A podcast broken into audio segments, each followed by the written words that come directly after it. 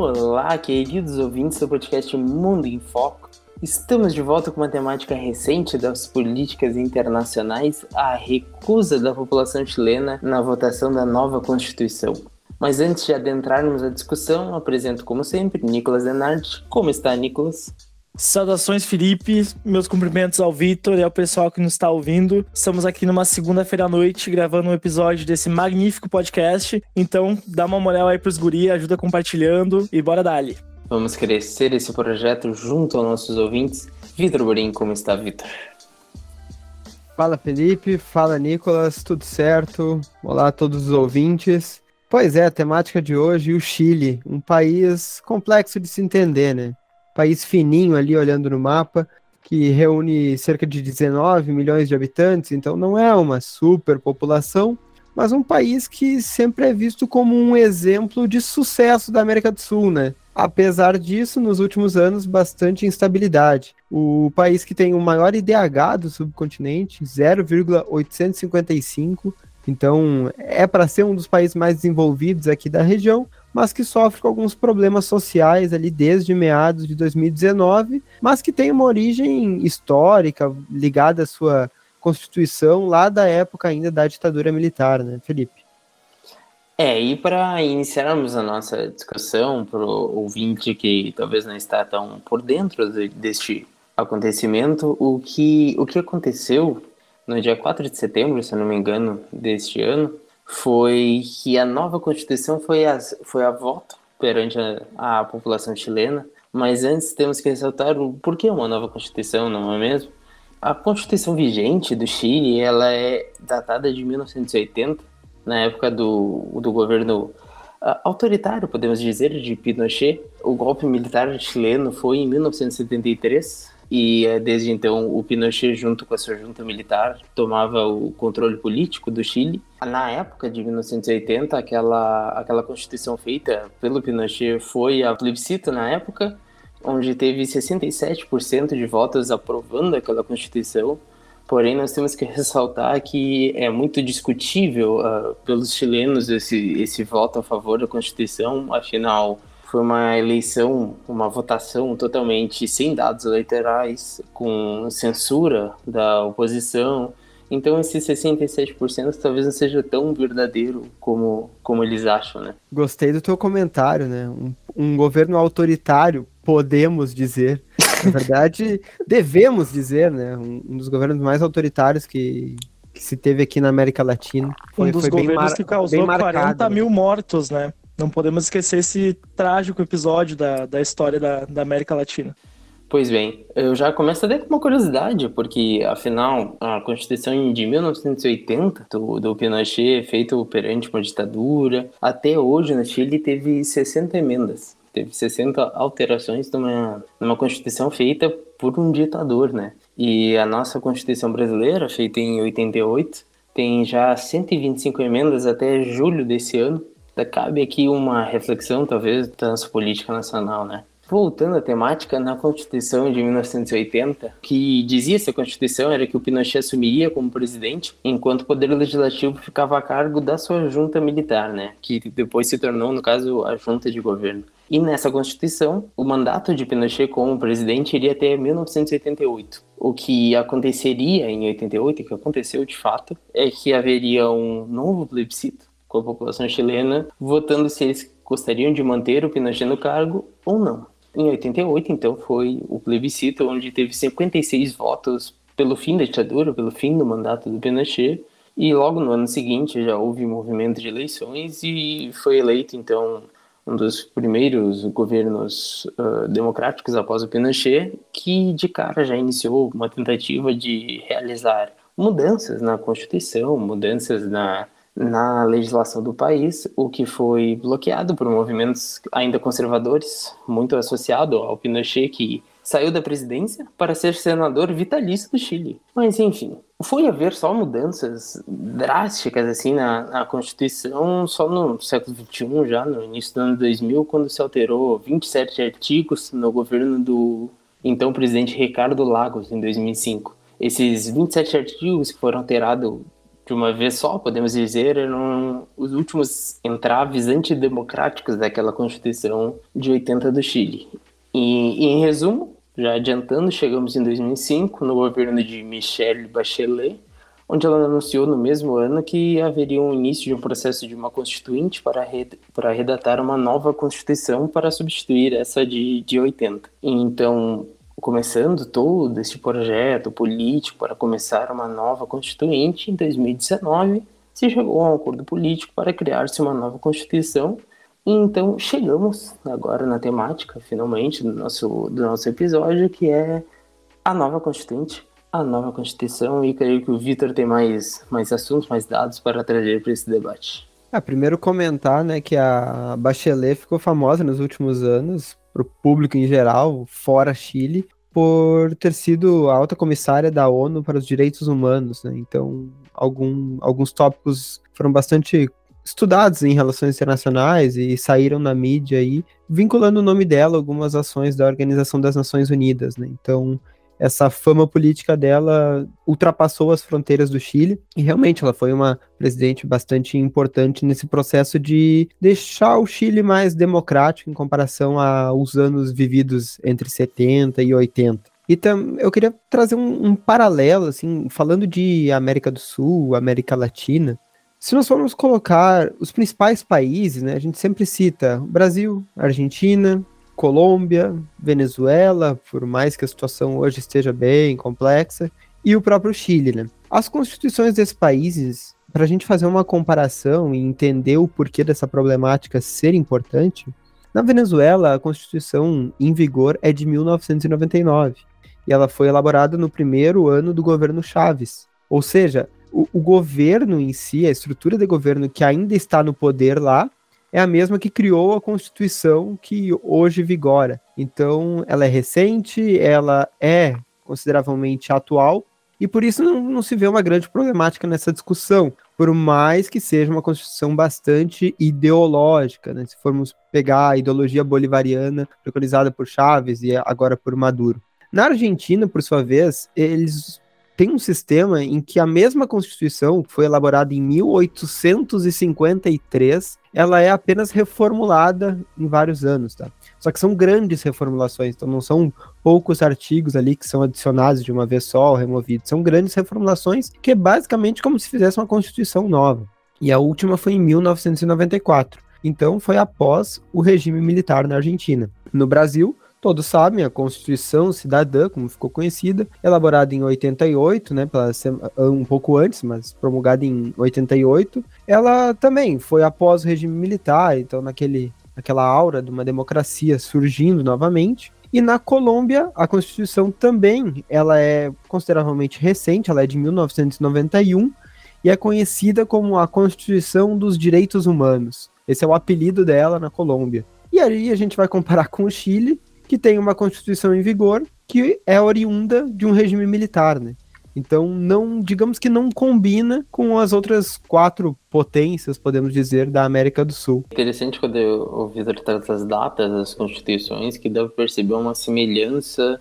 É, bom, a Venezuela é autoritária até hoje, mas dá para ver uma semelhança nos governos autoritários na América do Sul. Todos meio semelhantes na mesma época, então Tivemos aqui desde 64 ali no golpe militar, teve o golpe de 73 no Chile, teve, enfim, na Argentina toda aquela questão do, do peronismo. Todos esses movimentos políticos na América do Sul, eles andam de certa forma em sincronia nos países, né? É difícil ter uma grande diferença, e não só ideológica, eu digo, mas questão de autoritarismo na América do Sul. Exatamente. Esses movimentos, então, da do totalitarismo aqui na, na, América Latina, eles são concomitantes com o que a gente chama da tensão que existia ali na, no período da Guerra Fria, né? Então são governos próprios daquele contexto em que se tinha uma política polarizada que necessitava, então, uh, diga-se de passagem, de um controle mais centralizado sobre a política interna e uma questão de, de, de, de protecionismo realmente implementado nestes governos, né? É, e, e, esse é um movimento que,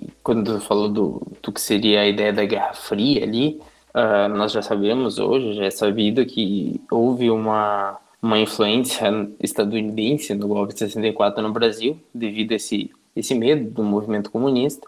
E no golpe militar do Chile, o presidente de 1970, que era o Salvador Allende, ele tinha propostas totalmente ligadas ao marxismo, tanto que seu programa de governo era intitulado A Via Chilena para o Socialismo. Enfim, as suas principais medidas foram nacionalizar os bancos as empresas estrangeiras. Ele iniciou uma reforma agrária no país e isso caiu numa, numa depressão econômica no Chile.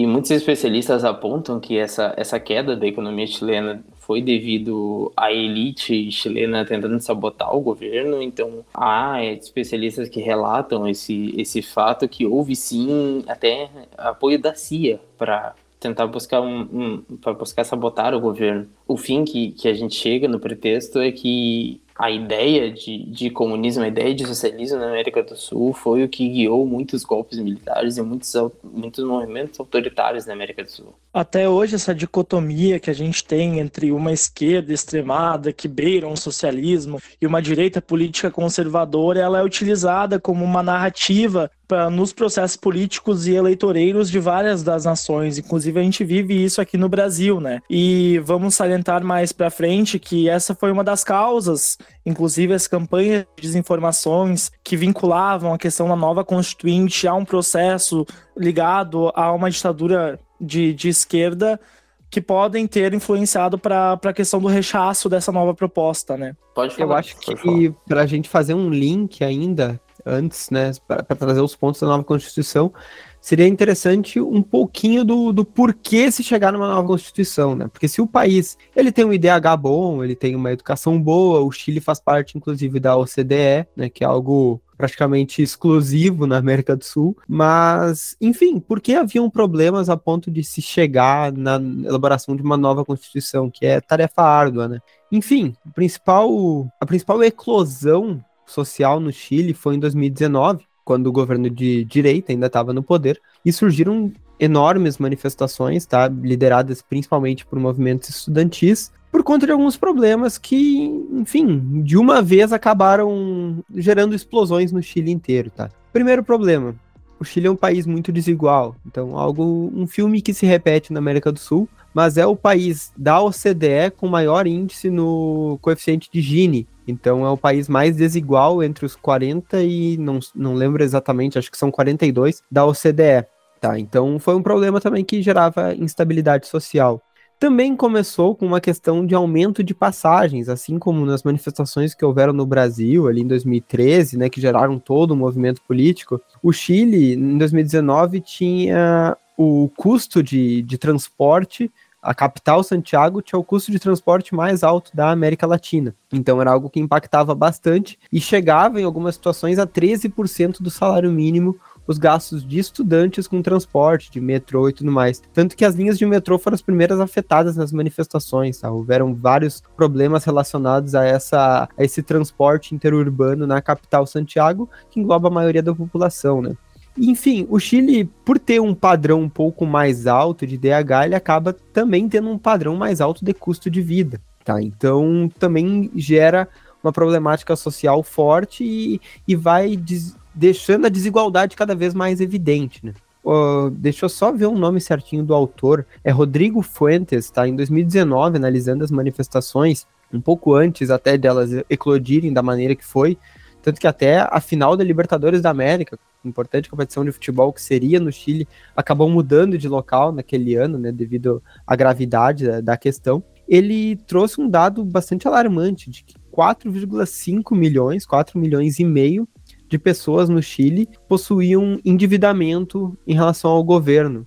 Então estavam devendo ou impostos, ou devendo alguma coisa para o governo e não conseguiam ser adimplentes e falando de 4,5 milhões de pessoas, a gente está falando de cerca de um quarto da população do Chile. Isso que crianças, por exemplo, não vão contar para esse cálculo, sabe? Então é muita gente devendo, é muita gente com problema econômico, e isso foi, foi aumentando, foi aumentando até se estourar uma bolha num país em que o Estado atuava muito pouco, né? Então, um país daquele modelo neoliberal, uma tentativa de, de uso de um modelo neoliberal, talvez a, a principal aqui no continente que a gente, que a gente já teve, né? mas que chegou num momento que não estava mais sendo sustentável, né? E por isso gerou toda essa problemática, toda essa discussão de se fazer uma nova constituição. Um governo de esquerda venceu as eleições, né? algo bastante impactante também. E em 2020 foi feita uma pesquisa para ver quem queria uma nova constituição e mais de 80% da população votou pela elaboração de uma nova Constituição. Essa mesma população que agora recusa a Constituição que foi formulada. Então é bastante complexo. Pois é, Vitor, eu acho que agora, agora sim, com muito mais fácil compreender a, o porquê da nova Constituição e também o porquê, é, adentrarmos a discussão do porquê ela foi rechaçada realmente. Então foram esses 80% que primeiro apoiaram a ideia de uma nova Constituição e dá para saber que uma grande parte, afinal, 62% dos votos foram negando uma nova Constituição. Então, a, a, cabe a nós aqui discutirmos, bom, quais, o, por que isso aconteceu, quais foram os pontos principais que aconteceu tão uma queda tão grande em, em tese, politicamente falando, em tão pouco tempo para uma nova Constituição. Não sei se vocês têm pontos específicos para trazer para discussão, porque eu ia comentar algumas características que eu vi alguns especialistas falando e alguns jornalistas pautando, é que houve um excesso de fake news muito grande da oposição perante, perante essa nova Constituição. E eu queria trazer isso porque me surgiu até como uma certa curiosidade, porque quando se inici... Eh, finalizou o processo da Constituinte, a redação de uma nova Constituição, ela foi ela foi aberta uh, em livrarias e, e, se não me engano, se encontra até na internet, tá? Eu, não, eu digo que se eu não me engano, porque eu não sei até que ponto isso é liberado legalmente na internet. Mas uh, o trabalho que as agências de jornalismo do Chile tiveram de fact-checking é, chegava a ser algo tipo: vou abrir um PDF e vou publicar ali que é fake news por isso. E mesmo tendo essa informação para todos, em literalmente um arquivo, um papel, não é como se fosse aqui no Brasil, que é muito comum criar fake news de discursos ou fake news de campanhas, que são coisas que podem ser tiradas de contexto e deixar de uma forma subjetiva para os apoiadores, opositores entenderem como bem quiser. Lá a fake news foi do papel, a fake news foi da lei, da lei seca da nova Constituição.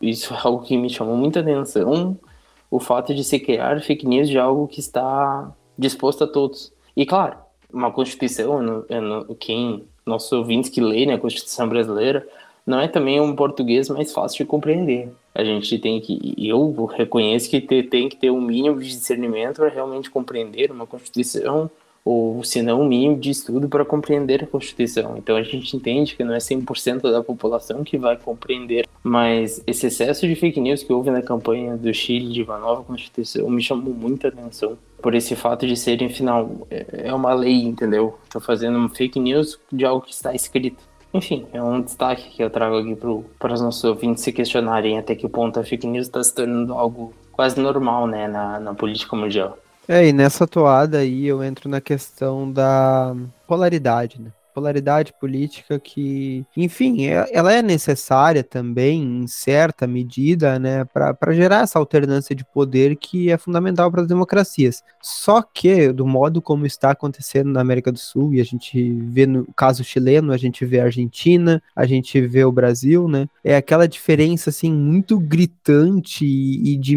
uma população dividida ao meio, basicamente, e que não quer muito dialogar, sabe? Então, ataca por fake news, como foi o caso ali que tu trouxe, assim como tu vai ler algumas defesas de pautas de esquerda que estavam bastante presentes na Constituição ali, na, na proposta de Constituição, é algo que realmente, olhando para o passado recente do Chile, parece uma reforma completamente radical, sabe? Porque eram assuntos, eram temáticas que antes não eram tratadas ou eram tratadas no mínimo, mínimo, mínimo, né? E hoje, algumas questões relativas a populações indígenas, a autonomia de alguns povos e tudo mais, geraram discussões muito amplas de: peraí, a gente vai perder o controle, sabe? Então a população também se ateve aí a um pouco da sua tradição neoliberal dos últimos anos, porque a maioria da população chilena viveu né, nesse, nesse período aí de anos 80, anos 90, nessa transição, então muito daquela tradição conservadora do tempo de Pinochet, ela ainda é muito ativa, né?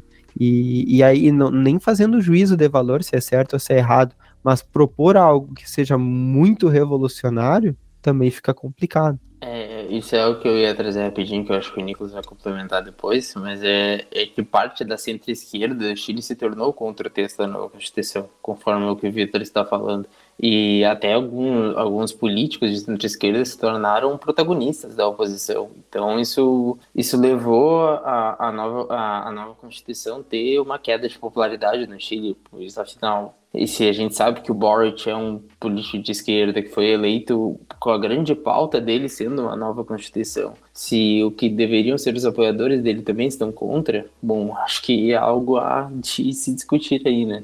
A questão da polarização que o Vitor trouxe, eu acho que é o cerne para compreender essa questão. Ali no plebiscito de 2020, então, a gente teve a, a, a população apoiando em sua grande maioria, mais de 80%, uma nova constituinte, mas já em 2021, somente 56% dos eleitores votaram a favor do Gabriel Boric, que era quem iria levar a cabo esse processo da nova constituinte, contra então o candidato da extrema-direita, o José Antônio Cast, que inclusive elogiava publicamente a Constituição de Pinochet. Isso demonstra que o ímpeto por uma reforma política já havia sido dissipado em termos comparativos ao que se tinha em 2019 e 2020, principalmente ali na, na, na movimentação dos protestos que, que ocorreram na época. E então a sociedade já estava mais polarizada no início desse processo constituinte. Então, como o Felipe já salientou, a gente teve um decréscimo na popularidade do presidente de 56% para 36% de apoio popular. Isso em questão de apenas dois meses de governo. Isso ocorreu justamente por causa de um processo inflacionário que está em curso no Chile. Em julho, a inflação do país ela bateu 11,3% ao ano, o que é uma alta histórica que o país não vivia há mais de três décadas. É, e a gente, olhando para a política internacional aqui no continente, vê aquela dinâmica da onda da maré vermelha, né? Então a esquerda está retomando postos de, de liderança em vários países. Aconteceu na Argentina e vem sendo muito cobrada. A Argentina está numa situação caótica, sempre esteve, tá? Mas agora está eclodindo muita coisa lá também, muito problema popular, manifestações populares. A Colômbia, que sempre teve governos de direita, no, no, sempre, sempre eu digo nos últimos anos, né? Tradição política internacional da ordem que a gente conhece hoje, teve, teve políticos de direita no governo e agora elegeu um de esquerda. Claro, não, não, seja, não é um radical e tudo mais, tem muito diálogo. É um país que me parece, tá? O pouco conhecimento que tenho, não está tão polarizado assim mas também teve, teve essa questão. No Brasil, a gente não sabe o resultado das eleições ainda, mas né, a, a tendência nas pesquisas, pelo menos, é que pode acontecer também o retorno da esquerda. Então é, é algo que está se alastrando no continente, aconteceu no Chile, só que essa derrota da proposta de constituição é vista já como uma vitória da direita, como algo assim para fazer a maré azul, então, né, a maré de direita já retomar, ganhar força de novo, para de repente nos próximos anos já tomar o poder novamente em alguns dos, alguns dos principais países, né?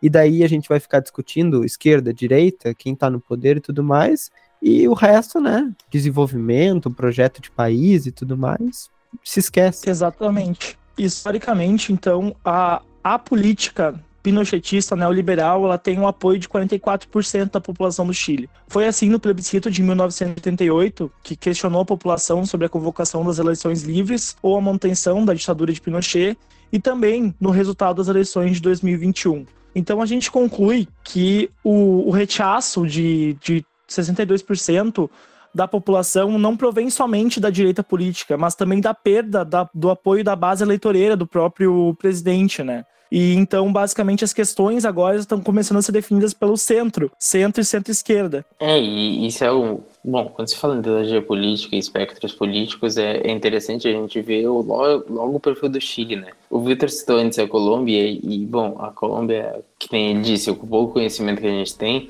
a Colômbia é dominada ainda até hoje por uma por pelaquela disputa de guerrilhas de tráfico de drogas. A gente sabe que a Colômbia é um dos maiores produtores de cocaína do mundo. Uh, é um território vasto que tem muita floresta, então até hoje há muitas guerrilhas naquele território. Então é, eu deixo um pouco fora dessa discussão de, de ideologias. Mas eu vejo o Chile como um país que tem mudanças de, de espectro, uh, aquelas naturais, de a cada oito anos há uma mudança de direita para esquerda, mas nunca tão radical como nessa última eleição do, do Boric, que foi realmente uma polarização de esquerda e extrema direita praticamente. E o que acontece agora é que a direita no Chile ela ganhou, ganhou um protagonismo agora. Ela ganhou um protagonismo com essa, com essa falha eu creio que foi um movimento político falho do, do Boric. Algo ali aconteceu, já era de certa forma previsto que essa nova Constituição não seria aprovada, pois, eh, como o Nicolas disse, a popularidade dele caiu muito e o movimento de direita do Chile cresceu muito nessa última eleição.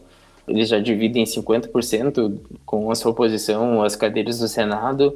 Eles são minoria na Câmara de Deputados, mas a direita do Chile é mais não sei se eu posso dizer unida, mas ela se, a, consegue alinhar mais projetos do que a, o centro-esquerda e a esquerda do Chile. Então, é, é, bom a gente ver as consequências dessa nova Constituição no poder de governança que o Boric vai ter que ter para conseguir tocar o barco daqui para frente. E é claro que vai haver uma nova Constituição. Enfim, o Chile não quer ficar com a Constituição de 80, mas é bom ter cuidado de como ela será realizada agora, né? Exatamente, foram vários os fatores, a gente citou apenas alguns, mas teve a questão da perda de legitimidade da própria Assembleia Constituinte, que ela foi marcada por uma série de controvérsias, né? Houveram vários erros no processo e casos de displicência entre os constituintes independentes que fizeram a própria Assembleia Constituinte ser mal vista entre a população. Entre os casos mais marcantes. Acho que tu vai falar exatamente o que eu ia dizer. Que teve um que voltou até no banho, né? Sim, um voltou no banho e o outro fingiu ter câncer para obter benefício, sendo que foi desmentido depois. Então, a partir disso, criou-se a ideia de que a convenção uh, constitucional era de fato incompetente, né?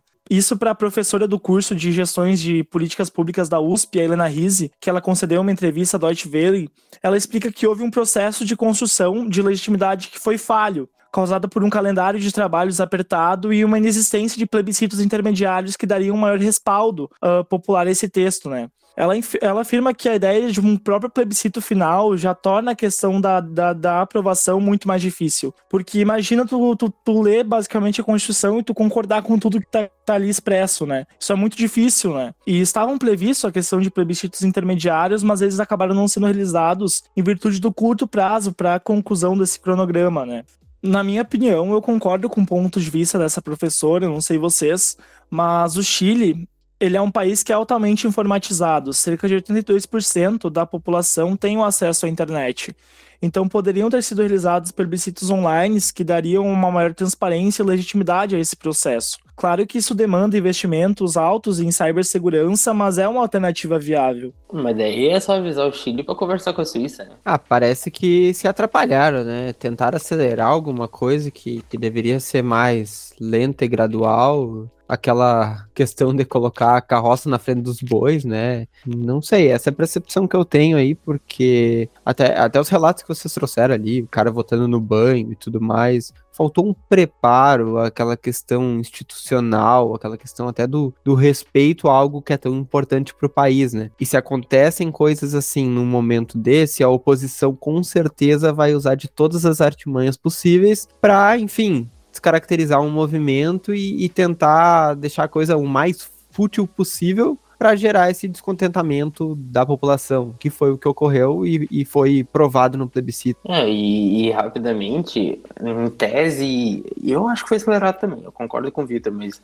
em tese era para ser uma nova constituição totalmente justa, porque foi a Constituinte foi dividida de 50 a 50 entre homens e mulheres, foi paritária a, a divisão, teve a participação indígena também paritária e teve esse caso de três ou quatro civis, eu não me recordo exato o número, uh, em tese era para dar tudo certo, né? mas enfim. Não, eu acho muito interessante a gente analisar. A campanha de desinformação, ela teve o triplo de investimento do que a campanha a favor da aprovação da proposta, né? Então, a, a questão da fake news, como vocês já trouxeram, ela foi muito presente e foram das mais variadas possíveis. Houve a construção da narrativa que, que vinculava a nova Constituição ao estabelecimento de uma ditadura de esquerda. Falava-se que queria instaurar uma Chilenzuela que levaria o país a um limbo econômico. E disseram várias coisas. Disseram também que a nova Carta Magna iria abolir a bandeira nacional, ia liberar o aborto até o nono mês de gestação, ia por fim a polícia uniformizada. Tiveram veículos afirmando, inclusive, que não seria mais possível herdar fundos de pensão detenção e que os mapuches, que é a maior etnia indígena do Chile, ficariam impunes caso cometesse qualquer tipo de delito. São pontos vou... que, que se tu colocar e jogar na, na mídia, assim, espalhar bastante, tu sabe que é aquilo que uma hora vai cair no teu WhatsApp, né? e muita gente vai acreditar. Exatamente. É. E, gente, eles imprimiram, literalmente, fizeram impressões falsas da proposta constitucional e distribuíram entre a população. Isso chega a ser muito louco. E a gente pode salientar também que o texto ele contava com 178 páginas, 388 artigos e 54 normas transitórias. Então pensa na extensão desse documento. Então muito provavelmente as pessoas nem sequer leram a proposta. Elas foram guiadas basicamente por, pelos que elas viam na mídia e pelas suas campanhas de desinformação. É, se eu é. fosse chileno, eu estaria entre os que não leram. Exato, era o que eu ia comentar agora. Eu não sei quantos artigos tem na Constituição brasileira. Enfim, eu tive a oportunidade de estudar e eu fui estudar artigos específicos, né? Eu nunca li a Constituição toda e se fizesse uma nova Constituição, eu tenho certeza que essas fake news aconteceriam no Brasil também. Porque, enfim, é, Imagina, tu vai, tu vai toda a população ler todos os artigos, em tese seria o correto, mas convenhamos, né?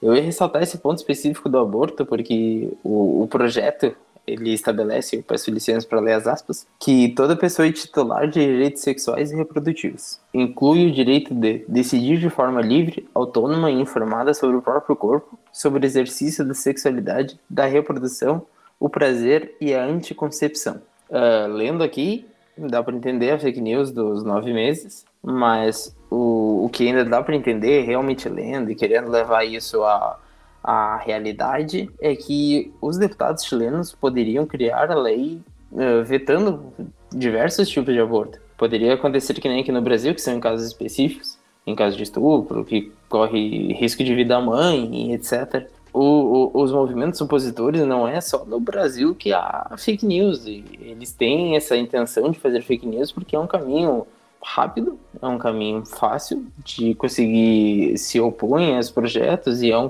é um caminho que infelizmente dá resultado. Não dá para negar que fake news dá resultado, gente. Nós temos que conviver. Exatamente. E a própria mídia tradicional junto com os interesses da classe empresária, fez questão de selecionar e ampliar e, inclusive, intensificar os debates acerca dessa nova proposta de acordo com seus interesses, instigando a população a uma maior desconfiança, então, a esse processo constituinte. Se a gente for analisar essa questão de maneira crítica, a gente pode evidenciar que o interesse dos, dos empresários que investiram, então, nessas campanhas de, de, da oposição está na manutenção da Constituição nos moldes neoliberal do, do Pinochet. Vários bancos mundiais, inclusive, apontaram que os mercados mercados chilenos eles receberam de forma positiva a rejeição da nova Constituição. O principal index da, da Bolsa de Santiago fechou naquela segunda-feira com alta de 2,3%. Então, cabe salientar que essa nova Constituinte, a partir dela, o Chile ele se tornaria um Estado social constitucionalizado Uh, a partir das questões trabalhistas, né? Isso muda completamente o perfil de gastos do Estado, transformando a sociedade como um todo. Estranhamente, isso não teve no centro dos debates, né? Mas sim foi estrategicamente mascarado com outros assuntos de pífia relevância, como os impactos da plurinacionalidade, das questões indígenas e da própria questão moral relacionada ao aborto, né? Que eu vejo que pode acontecer agora, minha perspectiva, enfim, estudando a temática, é que há já boatos e notícias que o, a direita chilena quer produzir uma nova constituinte, mas pelo meio do parlamento do país. Apesar da da popularidade, que é bom, não seria popularidade, mas apesar da, da força política que a direita terá agora no Chile, eu creio que o Boric vai sim se esforçar na sua governança com a, com a oposição e claro que não só Bort, como a centro-esquerda do, do Chile vai se unir à direita e tentar uma nova constituinte, talvez em moldes mais calmos e não tão caóticos e acelerados como me pareceu essa constituinte agora. Exatamente. O presidente ele já afirmou que vai haver uma nova constituição e que o plebiscito de 2020 é um símbolo claro de, de que a constituição pinochetista vai chegar ao fim, né? No entanto, ela continua permanecendo vigente, em vigor, até que haja outra, né? E para fazer um novo processo constituinte, o Boric ele vai precisar de uma alteração na Constituição vigente, que requer a aprovação de dois terços do atual Senado, que é formado por uma maioria política de direita. Ou seja, há um desejo político por uma nova constituição, mas esse processo ele tende a ser freado pelos congressistas conservadores, que devem buscar proteger os seus interesses e da, das altas posições econômicas do país também, no sentido de barrar uma nova constituinte ou ao menos de atrasar burocraticamente esse processo. É, em resumo, os dois lados precisarão de muito mais diálogo do que tiveram nesse primeiro processo, um processo acelerado, como o Nicolas bem trouxe, né? Eu acho que, que para mim é isso que fica aí dessa, dessa questão toda. Teve gente forçando a barra do lado direito, teve gente forçando a barra do lado esquerdo, e daí a coisa não andou, né? Então fica nesse, nesse vai, não vai, nesse funciona não vai funcionar, e a maioria da população expôs ali o que, o que acha correto, né? E além dos 62% trazido, acho um outro dado interessante é que dos 364 municípios do Chile, o voto pelo sim da nova Constituição ganhou em apenas 8 de 364. Então foi um movimento bem assim espalhado, sabe? Não foi, por exemplo, ah, só a população de Santiago, que é muito maior que dos outros locais votou contra e tudo mais. Não, foi algo bem espalhado mesmo. Foi um movimento que acho que, que ainda mostrou, mesmo no país polarizado, mostrou certa unidade de pensamento para bastante gente. Exatamente, mas mesmo assim a gente cabe salientar que a população do Chile ela ainda é favorável a uma reforma política. Tanto que a retórica dos manifestantes da oposição era essa Constituição não é nossa, né? De modo a, a digamos, uh, fazer uma reclamação a respeito do processo constituinte em si, mas não de uma nova Constituição. O, lega, o lema não era não queremos outra Constituição, mas sim eles não querem aquelas nos moldes que ela estava posta, né? Então agora tudo vai depender de um jogo político e da capacidade do presidente de angariar o apoio e popularidade que ele perdeu. É de se esperar então uma reforma interna no governo de modo a incluir em seu gabinete mais políticos de centro e centro-esquerda, de modo a tentar contrabalancear essa direita política que atualmente está em alta no país. É, e com o Senado totalmente dividido meio a meio, realmente ele vai precisar fazer um movimento de governança. Creio que o Vitor já trouxe sua conclusão, Antes da minha conclusão, quero deixar uma indicação da entrevista realizada no podcast Xadrez Verbal sobre o plebiscito do Chile. É, é o episódio 308, se não me engano. Para quem não quiser ouvir as, todas as horas de, de, podcast, tem o corte da entrevista no YouTube do Xadrez Verbal. É, é um jornalista chileno, que é o Pablo Cuejar, que ele fala sobre a visão, obviamente, de um jornalista chileno do o que aconteceu, os pontos principais, enfim, achei interessante. Antes da minha conclusão, Vitor, o Nicolas, querem falar alguma coisa? Só trazer uma, uma dica também aí que eu utilizei nas pesquisas, mas, enfim, de modo geral, acho interessante o podcast do jornal O Globo, tá? Que se chama Ao Ponto, é o nome do podcast. Eles fizeram um episódio no final do ano passado tratando do Chile, desde os protestos de 2019 até a vitória do Boric a guinada à esquerda ocorrendo no Chile. E trata ali desse processo, que haveria a construção de uma nova constituição e tudo mais. E no episódio, de cerca de 25, 30 minutos, é interessante que, que se trata, assim, essa formulação de uma nova Constituição como algo certo, sabe? Nem se discute a possibilidade de, de haver uma derrota pública da Constituição. Então é interessante, vai, vai tratando ali de uma guinada à esquerda e de que o Chile está mudando e tudo mais, mas né, na prática as coisas se mostraram um pouquinho mais complicadas. E também, antes de, de finalizar, uma dica cultural, tá? Eu li um livro uma vez de um escritor chileno, que não é o Pablo Neruda, tá? Eu já li Pablo Neruda também e, e é legal, tá? É legal, depende da vibe da pessoa mas eu li um livro que fala sobre uma história inventada relacionada ao Pablo Neruda, que é do Antônio Scarmeta, que ele foi inclusive homenageado na Feira do Livro da nossa cidade, Santa Cruz do Sul, alguns anos atrás, e ele se chama O Carteiro e o Poeta. Tem filme também, Tá? O título original é Ardiente Paciência e é uma historinha bem interessante. É bem legal, é um romancezinho e trata um pouco, enfim, de um cenário do Chile dos anos 80. Traz a figura do Pablo Neruda, que era um comunista, né, declarado. Então, também traz alguns aspectos políticos ali vinculados. Tem livro, tem filme, fica aí a dica: tem português, tem espanhol, tem inglês, tem tudo que é idioma, vale a pena o Vitor, o, o homem das dicas, e ressaltando que todas as indicações nossas estarão no nosso Instagram, arroba Mundo em Foco Podcast. Pesquise que estará tudo, tudo certinho lá, todas as obras. Nicolas, sua conclusão?